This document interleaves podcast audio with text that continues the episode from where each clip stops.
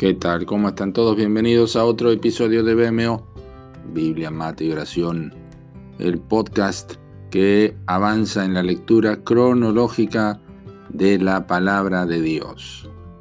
Hoy leemos Segundo de Reyes, capítulo 15 y Segundo de Crónicas, capítulo 15. Nuestro episodio se titula Afuera se ve mal, pero adentro es peor.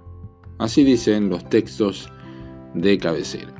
Mas Usías, cuando ya era fuerte, su corazón se enalteció para su ruina y en su ira contra los sacerdotes la lepra le brotó en la frente delante de los sacerdotes en la casa de Jehová.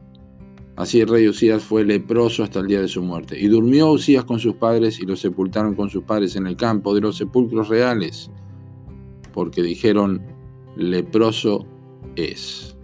Segundo de Crónicas 26, versículos 16, 19, 21 y 23.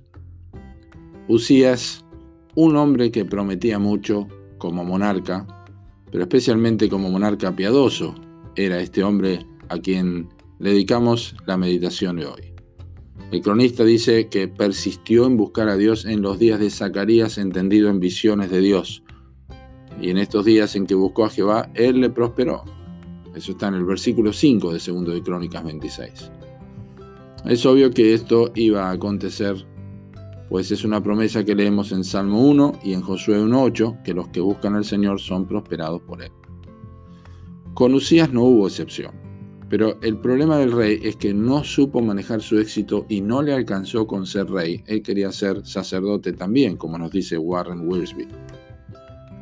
La lepra, una enfermedad cruel que hacía ceremonialmente impuro a quien la padecía, ignominiosa por su apariencia y definitivamente excluyente. Llegó de manera repentina en la vida del rey como resultado de su ira contra los sacerdotes, pero especialmente por causa de su orgullo.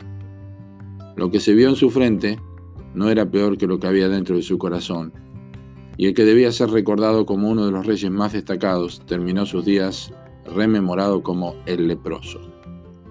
El orgullo y la soberbia, querido amigo, son pecados serios, especialmente cuando surgen después de experimentar los beneficios y las bendiciones de Dios, que ya son inmerecidas de por sí.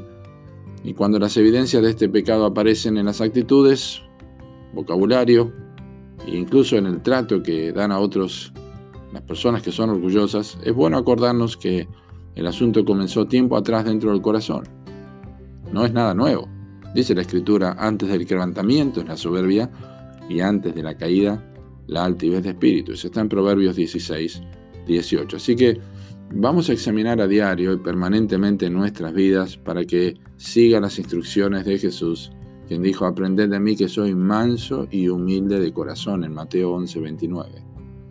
Las bendiciones de Dios querido amigo, deben humillarnos, no exaltarnos. Permanece, por tanto, con esta perspectiva y vas a ser de utilidad a la extensión del Evangelio, no te quepa la menor duda. Que Dios te bendiga.